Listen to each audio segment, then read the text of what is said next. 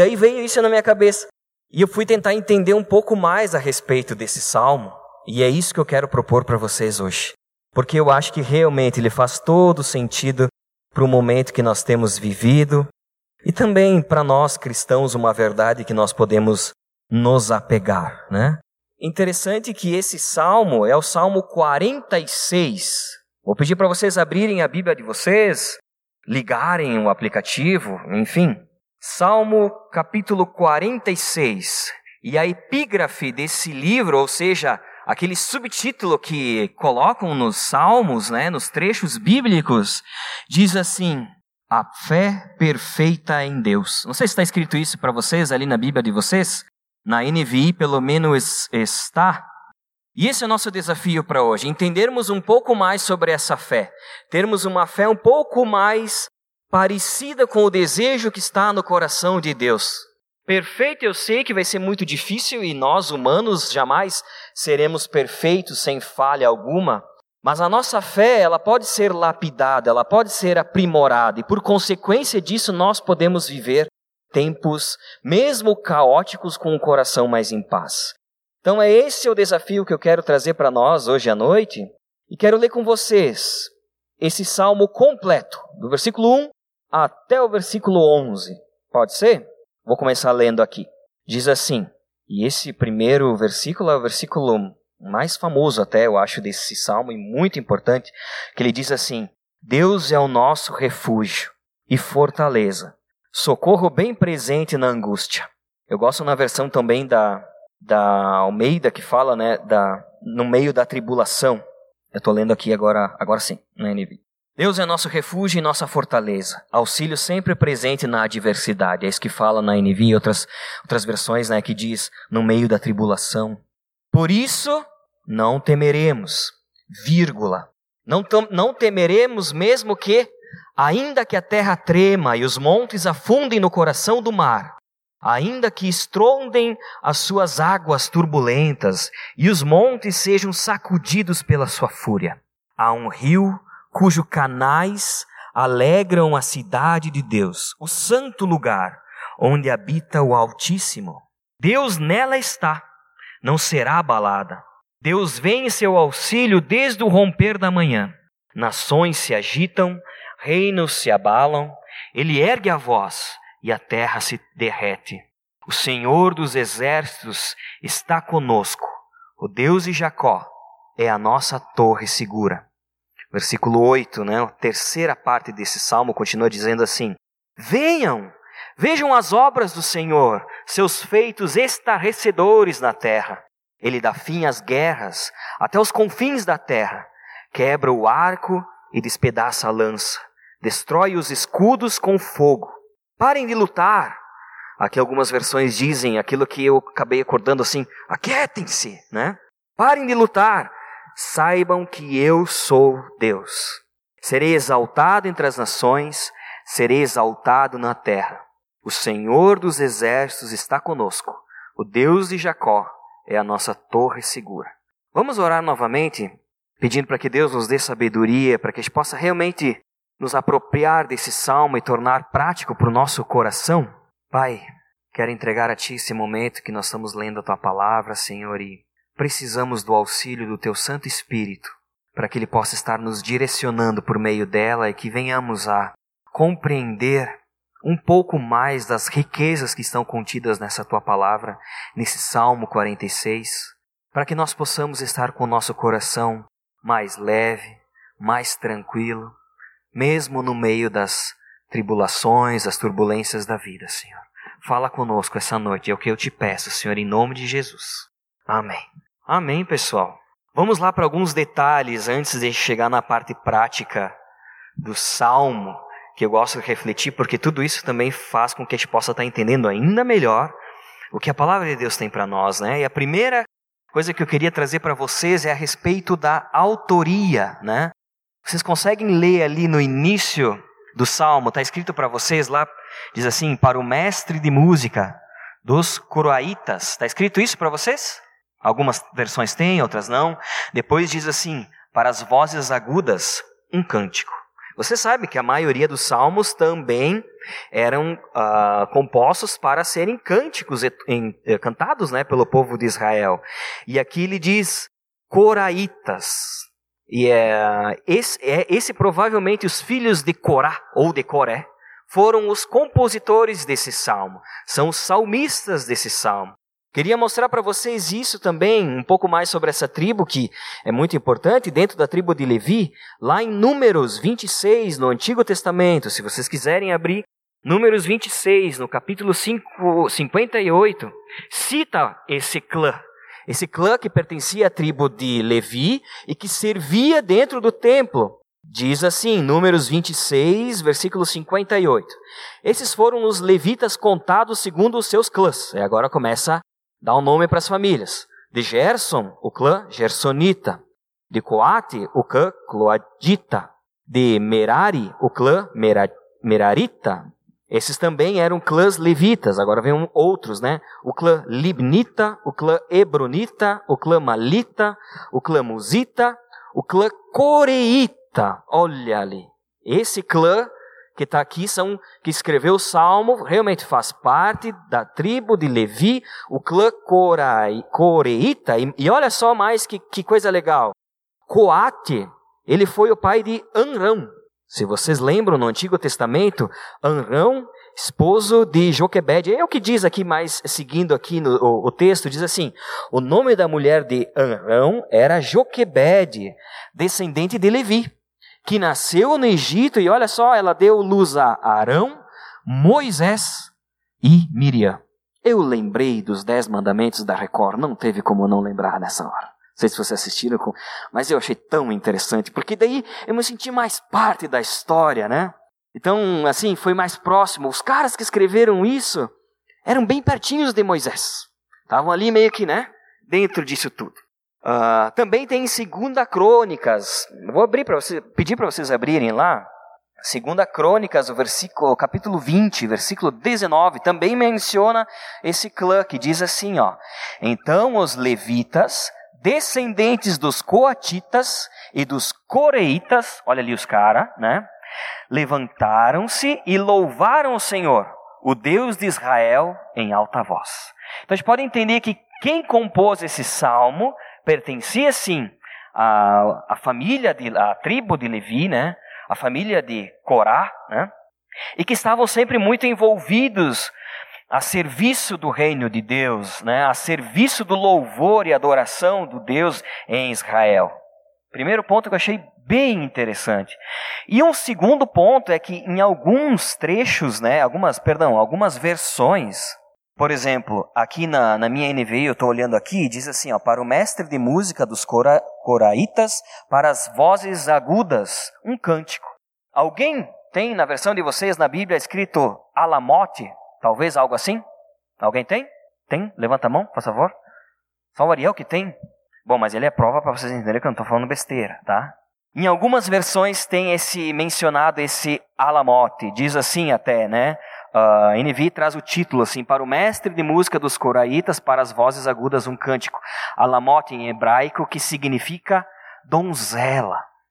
E até, a gente pode até traduzir, muitas vezes tem alguns que traduzem até por donzelas, mulheres puras, mulheres virgens, mulheres com o canto agudo, soprano. Você sabe que a voz é dividida por uma série de categorias. Estou entrando na voz, os caras, na cabeça do pessoal que compôs o salmo. Na cabeça deles, esse salmo deveria ser cantado por mulheres, mulheres que estavam lá no templo, a tal das, das alamotes, né? Que eram donzelas e que cantavam com vozes agudas, com voz de soprano. Imaginem vocês, então, as, a mulherada com aquela voz bem aguda cantando, né? Deus é nosso refúgio. Né? Imagina aquilo no templo, devia ser de arrepiar. Devia ser algo fantástico. Não era algo assim, oh, né? Era algo grandioso. Por isso que ele está falando, ó, para as mulheres cantarem as vozes agudas, como se fossem umas trombetas assim que rompiam o, o som, né? Assim era a voz daquelas daquelas mulheres também. E um terceiro ponto bem interessante também que eu quero uh, colocar para vocês, tudo isso fazendo um contexto a respeito desse salmo, é que ele também foi composto de uma forma tradicional, ou um pouco não tradicional, mas enfim, seguindo algumas regras da poesia hebraica. Você sabe que a poesia, por exemplo, como nós temos de costume, a gente fica falando sobre rimas, né? né? Batatinha, quando nasce, se esparrama pelo chão, né? E assim, como é que. Aí eu não sei mais o, o, o resto do, do, poema, mas vocês entenderam o que eu quis dizer, né? A nossa poesia ela é baseada em, em rimas, mas para eles não. A poesia dos hebraica ela era constituída de forma de que ela fosse, uh, como posso dizer, repetitiva, sabe? Que ela ficasse girando sobre o mesmo tema, uma frase e depois viria outra para complementar aquela outra frase falando a mesma coisa, para reforçar o sentido da grandiosidade do que estava querendo ser dito. E é, esse é o formato que esse salmo ele foi composto. Ele é uma música de louvor composto pela dentre a tribo de Levi pelo clã dos coraitas, para as donzelas virgens cantarem em soprano, e era feito de uma forma de poesia hebraica, dividida claramente, nós podemos ver, em três trechos, né? Nós temos a palavra ali, selá, em algumas uh, versões está escrito pausa e outras selá, mas é onde que uh, realmente determina um trecho para o outro. Nós temos do 1 até o 3, depois do 4 até o 6, 7, e depois até o final, até o 11, a terceira parte, e nós vamos estudar todas essas partes, né? Mas imaginam vocês a situação de vocês chegarem no templo, chegarem no local onde tem a arca da aliança e todo aquele contexto ali, e daí tem umas donzelas cantando com voz de soprano aguda, né? E cantando a respeito daquilo que Deus fez. Um hino composto de uma forma poética para relembrar o povo de Israel sobre aquilo que Deus fez, daquilo que Deus é e daquilo que Deus faz. Esse foi o propósito porque esse uh, cântico, né, esse salmo foi composto. Eu queria fazer até uma brincadeira para nós, só para mim não ficar falando só eu aqui hoje à noite. De certa forma, proporcionar um pouco dessa experiência do que devia ser lá no templo. Quantas mulheres nós temos aqui? Levantem as mãos. Quantas donzelas, né? Com vozes agudas. E nós temos a outra parte, homens. Posso propor um desafio para nós tentar ler esse salmo, pelo menos uma partezinha, como é devia ser? Pega a Bíblia ali, ó. Vamos ler, ó. A mulherada que manda, a mulherada que começa, tá? Quando eu falar que troca para os homens, aí troca para os homens. Então, mais ou menos assim, ó. Mulherada. Deus é o nosso. Pode ler, pode ler em voz alta. Senão vai ficar feio só eu aqui, ó. Três, dois, um. Deus. Agora os homens. Por isso não temeremos, embora a terra trema e os montes afundem no coração do mar, as mulheres. E deu uma pausa. É, com um pouco mais de ensaio ia ficar bem parecido como era lá no templo, né? Mas só para vocês entenderem, era uma parte as mulheres cantavam, rum, e com outra parte então vinha todo o povo e cantava junto, né? É interessante, se nós pudéssemos ensaiar, botar uns acordes aí, nós podíamos fazer com uma música, né? Ia ficar bem legal.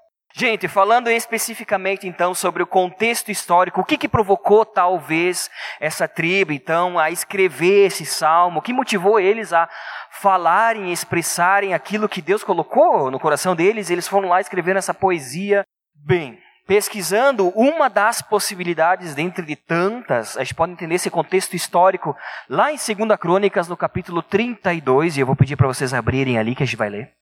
2 Crônicas, no capítulo 32, a partir do versículo 1, a gente pode entender o que pode ter acontecido em paralelo naquele momento da história para que essa tribo, então, pudesse escrever esse salmo. Olha só que coisa interessante.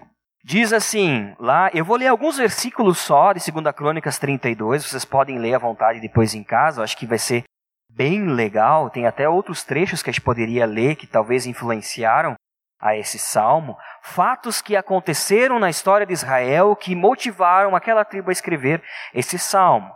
Um deles, provável, em 2 Crônicas 32, no versículo 1, diz assim: ó, Depois de tudo que Ezequias fez com tanta fidelidade, Senaqueribe, o rei da Síria, invadiu Judá. Ele sitiou as cidades fortificadas para conquistá-las. Está vendo aqui dois personagens bem importantes: o rei Ezequias e o outro rei da Síria, Senaqueribe. Eu vou pular agora para o versículo número 7, o 7 e o 8, que diz assim: Aí o, o, rei Ezequias, vendo que eles iam ser invadidos e o povo todo com medo daquilo que poderia acontecer, o rei então ele falou para o povo dizendo assim: Sejam fortes e corajosos, não tenham medo, nem se desanimem, por causa do rei da Síria e do enorme exército que está com ele. Pois conosco está um poder maior do que está com ele. Que bonitas palavras do rei, né? Com ele está somente o poder humano, mas conosco está o Senhor, o nosso Deus, para nos ajudar, para travar as nossas batalhas. E o povo ganhou confiança com o que disse Ezequias, o rei de Judá. Importante isso, né? Vou pular lá para o versículo 13 e 14, porque essa fala do rei Ezequias não ficou barata. O tal do rei da Síria ali, ele era um cara meio desaforado. E olha só o que, que ele falou. Vocês não sabem o que eu e os meus antepassados fizemos a todos os povos das outras terras? Acaso alguma vez os deuses daquelas nações conseguiram livrar das minhas mãos a terra deles? De todos os seus deuses uh, das nações que os meus antepassados destruíram, qual deles que conseguiu salvar o seu próprio, próprio povo de mim? Como então o Deus de vocês poderá livrá-los das minhas mãos? Esse cara era um cara desaforado. Né? Ele estava desafiando, dizendo: Vocês não estão vendo tudo que está acontecendo ao redor de vocês? Olha tudo que eu já causei, olha tudo aquilo que eu já conquistei, olha tudo aquilo que eu já matei. Quem é o Deus de vocês? Por acaso o Deus dos outros garantiu algo para eles? Vai perguntar para eles para ver o que, que aconteceu. O Deus de vocês é mais um da, daquele Deus ali dos outros. Não vai se livrar das minhas mãos. E daí eu quero pular agora para o versículo 20 e 22, porque então a gente vê a veracidade do nosso Deus, dizendo assim: Por isso, por tudo isso, o rei Ezequias e o profeta Isaías, filho de Amós, clamaram em oração aos céus. E o Senhor enviou um anjo que matou todos os homens de combate todos os líderes e oficiais do acampamento do rei assírio. Olha ali, não precisou ninguém puxar nenhuma espada. Por meio da oração deles, um anjo de Deus foi lá e protegeu o povo. De forma que este se retirou envergonhado para a sua terra. E certo dia, ao adentrar no templo do, do seu Deus, né, esse é o rei da Síria, alguns de seus filhos o mataram à espada. Assim, o Senhor salvou Ezequias e o povo de Jerusalém das mãos de Senaqueribe, rei da Síria, e das mãos de todos os outros, e cuidou deles em todas as fronteiras. Olha só, os caras estavam apavorados com aquele exército gigantesco que estava derrubando todos os reinados e estava na porta ali da, do rei Ezequias. O povo estava apavorado. E eles falaram: Não, vamos confiar em Deus. E o, e o rei uh, Senaqueribe disse: Mas quem é esse Deus? Desafiou. Um anjo enviado por Deus foi lá e aniquilou o exército. Eles voltaram envergonhados. O povo não precisou puxar nem a espada para se defender. Não precisava nem abrir a porta para sair da, da fortaleza. Né? Provavelmente, algum trecho como esse foi o que motivou o Salmo 46 a vir a existir. Porque ele está dizendo: ó, vocês não lembram das dificuldades que nós passamos, de todos aqueles que queriam nos matar, e Deus foi lá e quebrou o arco, né? aniquilou todos os exércitos. Lembre-se desse Deus. Esse é o nosso Deus. Ele é o nosso refúgio. É nesse contexto que o Salmo 46 veio a existir. E agora, eu quero trazer um pouco mais desse salmo para a nossa vida, para nós, hoje, na Aliança Bíblica, em Bento Gonçalves. Quero dividir esse salmo em três partes, assim como eu acredito que ele foi composto e dividido em três partes. Em cada parte nós tirarmos uma verdade para que a gente possa aplicar na nossa vida. A primeira parte, então, que nós vamos ler é Salmo 46, do versículo 1 até o 3. Podemos ler juntos? Diz assim, ó: Deus é o nosso refúgio e a nossa fortaleza, auxílio sempre presente na adversidade. Por isso não temeremos, embora a terra trema e os montes afundem no coração do mar, embora estrondem as suas águas turbulentas e os montes sejam sacudidos pela sua fúria. É bem interessante que a gente pode dividir todos esses trechos que a gente vai ver agora em duas questões. Primeiro, o trecho nos diz quem fala a respeito de Deus, então ele traz algo a respeito de Deus, e depois ele diz: então, se Deus é isso, nós, por consequência, podemos né, viver assim. Sempre há essa divisão. E aqui ele diz: olha só, que Deus ele é o nosso refúgio. A palavra refúgio não é só um local que a gente pode se esconder, mas é um abrigo. Imagina naquela situação de guerra, onde que todo mundo está brigando, tu não tem nenhum local para se sentir protegido e seguro dentro daquela fortaleza, mesmo em períodos de guerra, você pode entrar ali e saber que ali dentro você está tranquilo e pode viver sua vida de certa forma em paz. Deus ele é o nosso refúgio, é nele que nós podemos nos abrigar. Ele é a nossa fortaleza. Nada passa a ele. A fortaleza é aquele muro enorme, aquelas cidades muradas, né? Que então todo exército tem dificuldade de adentrar e de acabar com o povo. Enquanto o povo estiver ali dentro e tiver o que comer, eles estão tranquilos, né? Essa é a fortaleza. E Deus ele diz que ele é o nosso refúgio e a nossa fortaleza, mas a parte mais bonita, pelo menos para mim, é que ele é o auxílio de vez em quando, mal é mal, presente. Não é isso que diz, né? Diz que ele é o auxílio, o quê? Sempre presente nas adversidades.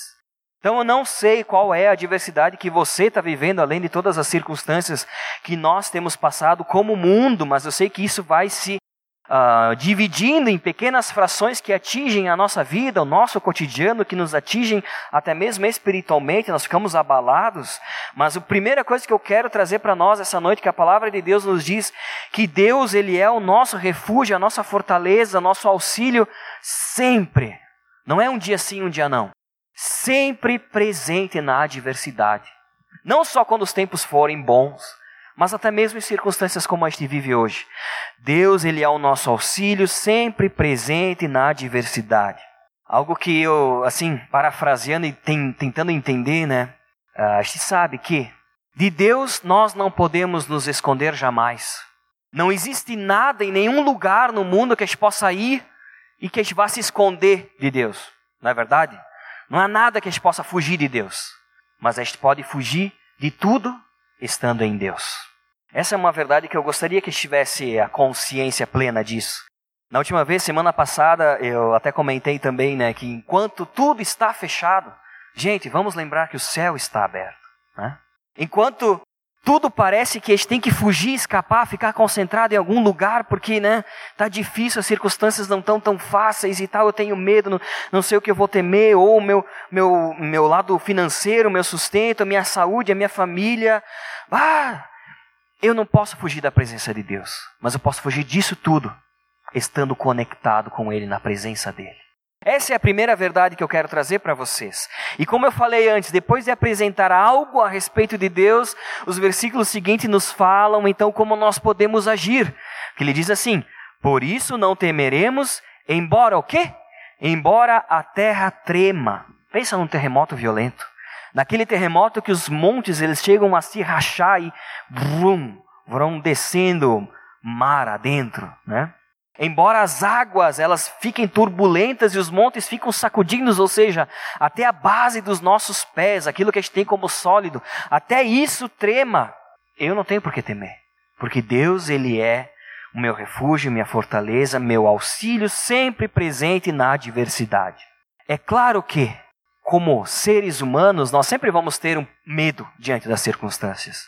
Mas o cristão ele é desafiado a mesmo em situações de dificuldade, de temor, situações que a gente não enxerga uma saída, de modo até mesmo racional, nos re relembrarmos daquilo que Deus é para nós, daquilo que Ele fez na nossa vida, e assim então nos sentirmos seguros, mesmo naquele momento de dificuldade. A gente possa então se agarrar naquilo que Deus fez, naquilo que a gente lembra que Ele fez e aquilo que Ele é por nós, aquilo que a palavra dele fala que Ele é por nós. E aí sim, mesmo que os montes tremam, eu posso me sentir seguro, porque eu sei quem é o meu Deus. E eu estando nele, estando escondido nele, nada pode me atingir. Então, primeiro ponto, talvez eu poderia resumir dizendo que Deus ele é. É isso que a gente lê no versículo número 1. Diz que Deus é. Acima de tudo, Deus é nosso refúgio, a nossa fortaleza, o nosso auxílio sempre presente na adversidade. Depois eu quero agora falar então se no primeiro trecho a gente viu que Deus é tudo isso. Agora, do versículo 4 até o versículo 7, nós vamos entender que Deus ele está. Olha que coisa bonita. Deus é e também Deus está. Vamos ler juntos aqui o versículo 4 até o 7. Diz assim: Há um rio cujos canais alegram a cidade de Deus o, seu, o santo lugar onde habita o Altíssimo. Deus nela está, não será abalada. Deus vem em seu auxílio desde o romper da manhã.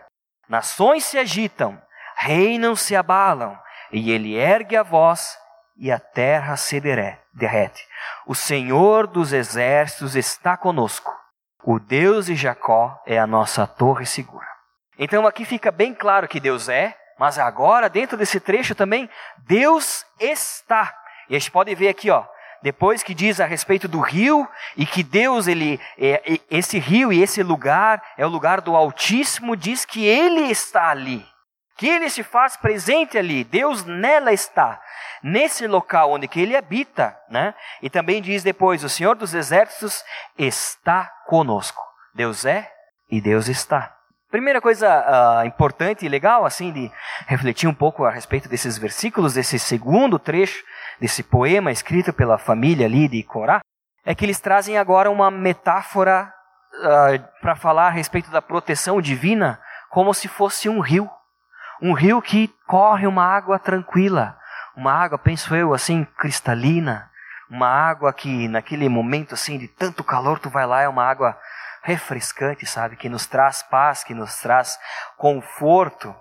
E ele está falando que Deus, ah, cujo, cujos canais então desse rio alegram a cidade de Deus. É claro que quando a gente pensa no Antigo Testamento, qual é qual era a cidade de Deus, a gente vai fazer menção explicitamente a Jerusalém, né, onde que tinha o templo, tinha todas as coisas ali. Mas Jerusalém não tinha um rio. Pelo menos eu não encontrei. Jerusalém não tinha um rio. Eu acredito e, e quero interpretar dessa forma e também e vi que muitos também interpretam desse jeito, que esse rio é uma metáfora realmente para entender como se fosse um rio da bênção e da graça de Deus chegando para o seu povo.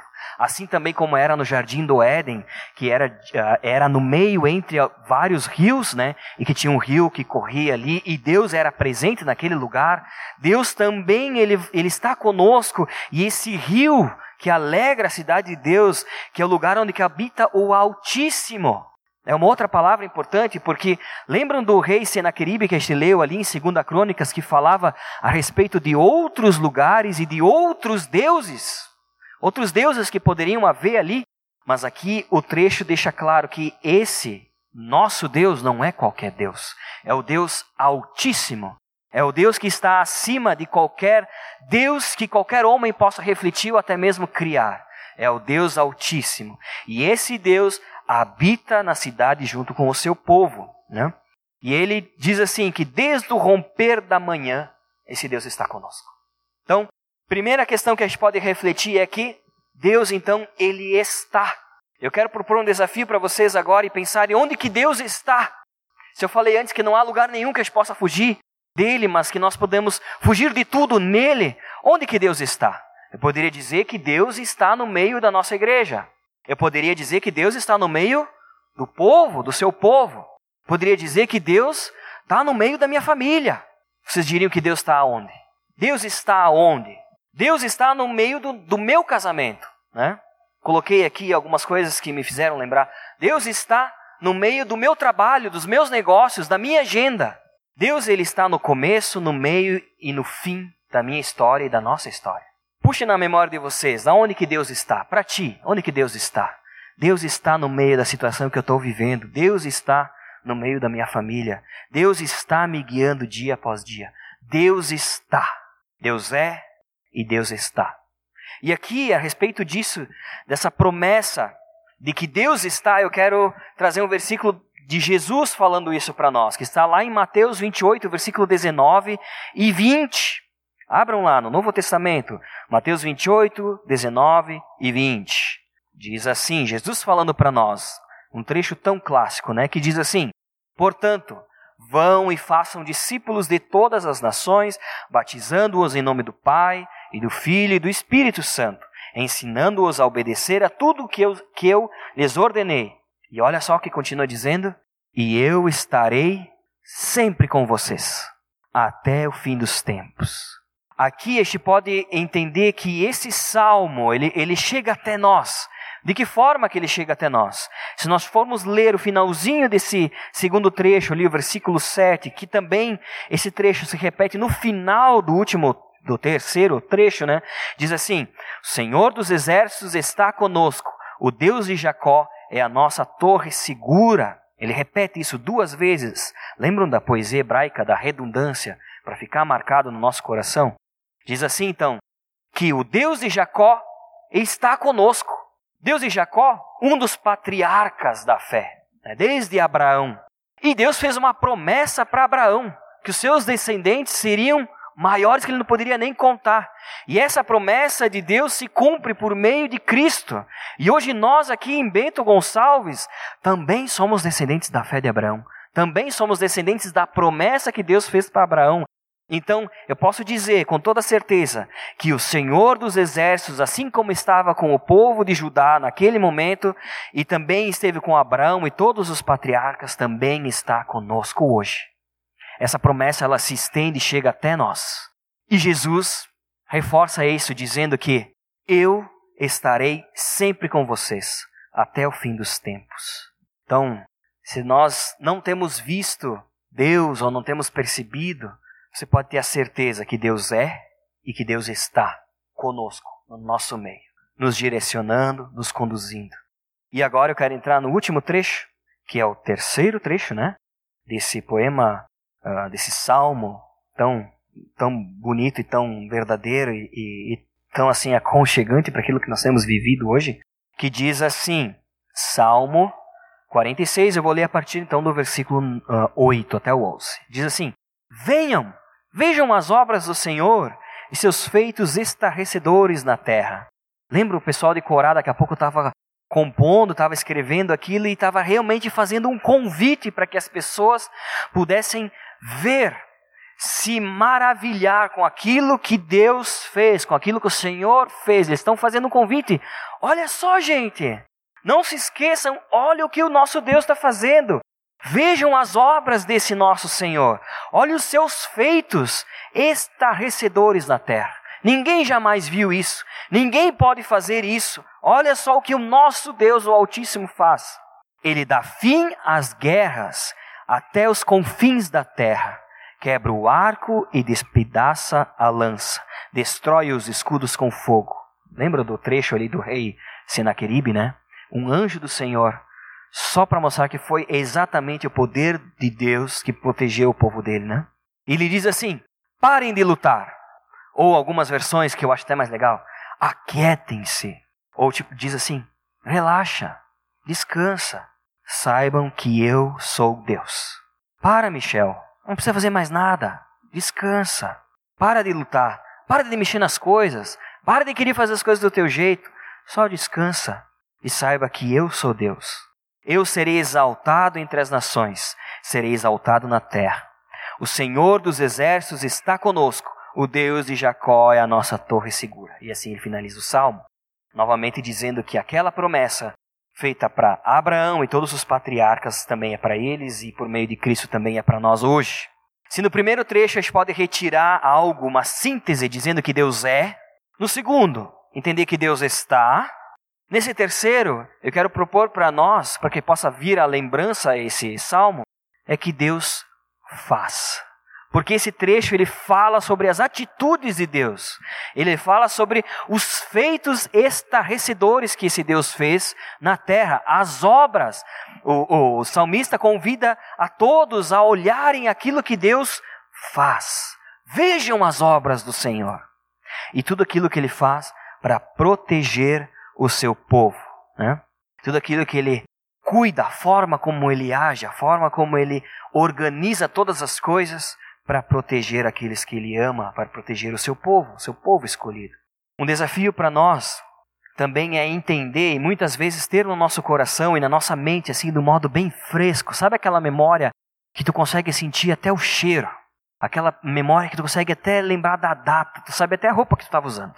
Aquela, algo que é tão profundo e tão verdadeiro, trazer aquela memória de um fato, de um feito que tu não tem como explicar, que tu não tem como justificar de outra maneira, a não ser que foi um, uma ação divina de Deus na tua vida.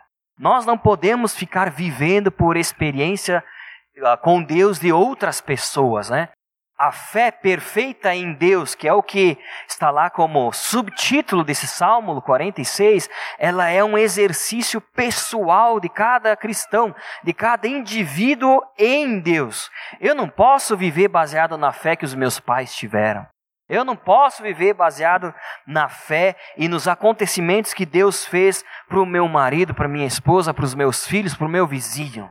Eu preciso ter um relacionamento único com esse Deus e permitir com que Ele faça coisas na minha vida. E no passar dos dias, no meio das tribulações que eu vou, vou vivendo, aqueles fatos e aquilo que Deus fez por mim me fazem me sentir ainda mais seguro.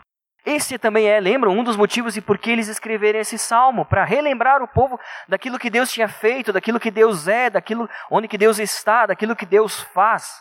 E para nós também o que está no teu coração que te faz lembrar? Pensa agora. Lembrar, eu sei, Deus está comigo. Assim como Ele agiu naquele momento na minha vida, Ele vai agir hoje e vai cuidar de mim. Aquele poder que eu não tenho como explicar, daquilo que Ele fez por mim, eu sei que Ele pode fazer hoje também. Isso precisa estar presente na nossa vida. Precisa estar assim, acalmando o nosso coração no momento das turbulações, no momento das necessidades. E chegando realmente já no final e trazendo tudo isso para a nossa aplicação a respeito de todo esse salmo que a gente leu, viu a respeito até das vozes sopranos das mulheres, né? Cantamos um pouco junto esse salmo, entendemos até os trechos do salmo como ele é dividido. Enfim, dava para entender até um pouco mais e um pouco mais a fundo, mas acho que a gente conseguiu esmiuçar um pouquinho mais esse, esse salmo.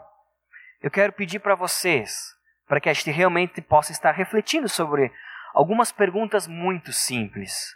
Primeiro, o que Deus é para você? Deus é o nosso refúgio.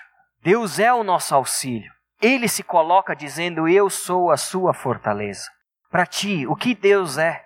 Se alguém perguntasse, se a pessoa que está do teu lado ali, um vizinho de janela, alguém, um colega de trabalho, em qualquer circunstância, perguntasse, mas quem é esse Deus que tu acredita? Eu já ouvi falar tanto. Já ouvi falar de tantas outras coisas por aí, nunca fez diferença na minha vida. Quem é esse Deus?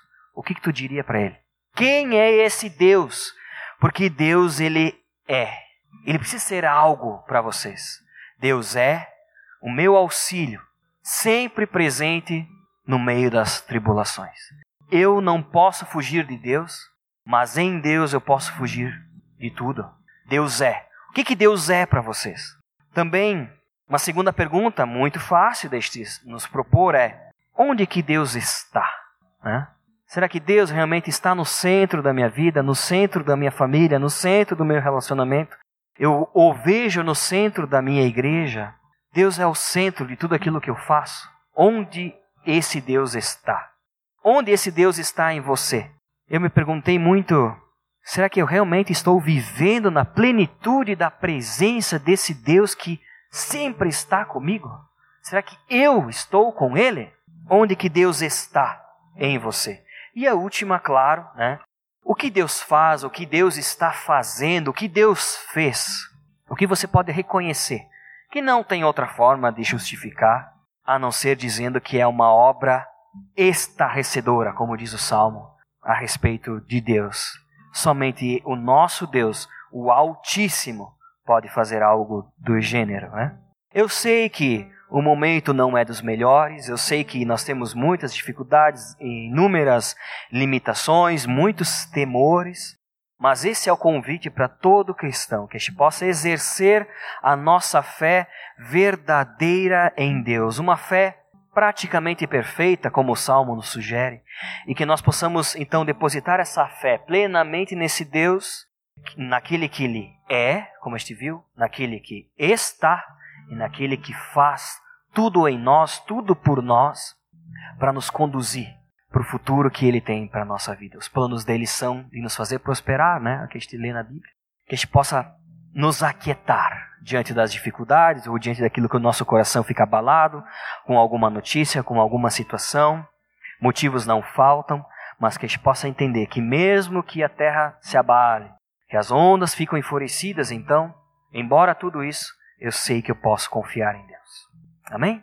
Vamos orar? Pai, obrigado porque esse Salmo 46 Esses 11 versículos nos fazem refletir muito a respeito do teu caráter, ó Deus, sobre aquilo que o Senhor é, sobre onde o Senhor está e sobre aquilo que o Senhor faz, fez e irá fazer em nós.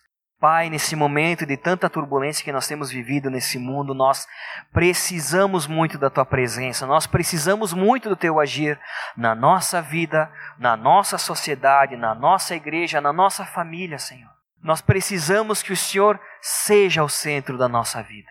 E por meio desse salmo, nessa noite, Pai, nós aceitamos o desafio, queremos nos comprometer contigo, ó Deus, e estarmos num relacionamento profundo e constante contigo nós reconhecemos que o Senhor é o Altíssimo, que nós não podemos fugir do Senhor em nada, mas que de tudo nós podemos fugir em Ti, Senhor. Que o Senhor está em todas as coisas, em toda a criação, Pai. A criação, ela mostra o Teu poder. E o Senhor está conosco em todos os momentos. O Senhor é o nosso auxílio presente em toda a tribulação. Pai, nós queremos viver na plenitude da tua presença. Queremos estar contigo todos os momentos, ó Deus. E também queremos agradecer aos fatos que o Senhor tem feito por nós, que nenhuma mão humana pode fazer, que nenhum ser humano pode planejar.